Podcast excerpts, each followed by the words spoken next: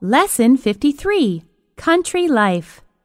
My parents prefer to live in the country. The streets there are cleaner, the air is fresher, and the people are nicer and friendlier. Besides, it is busier and noisier in the city. But above all, it is safer to live in the country. My parents believe in saying safety first.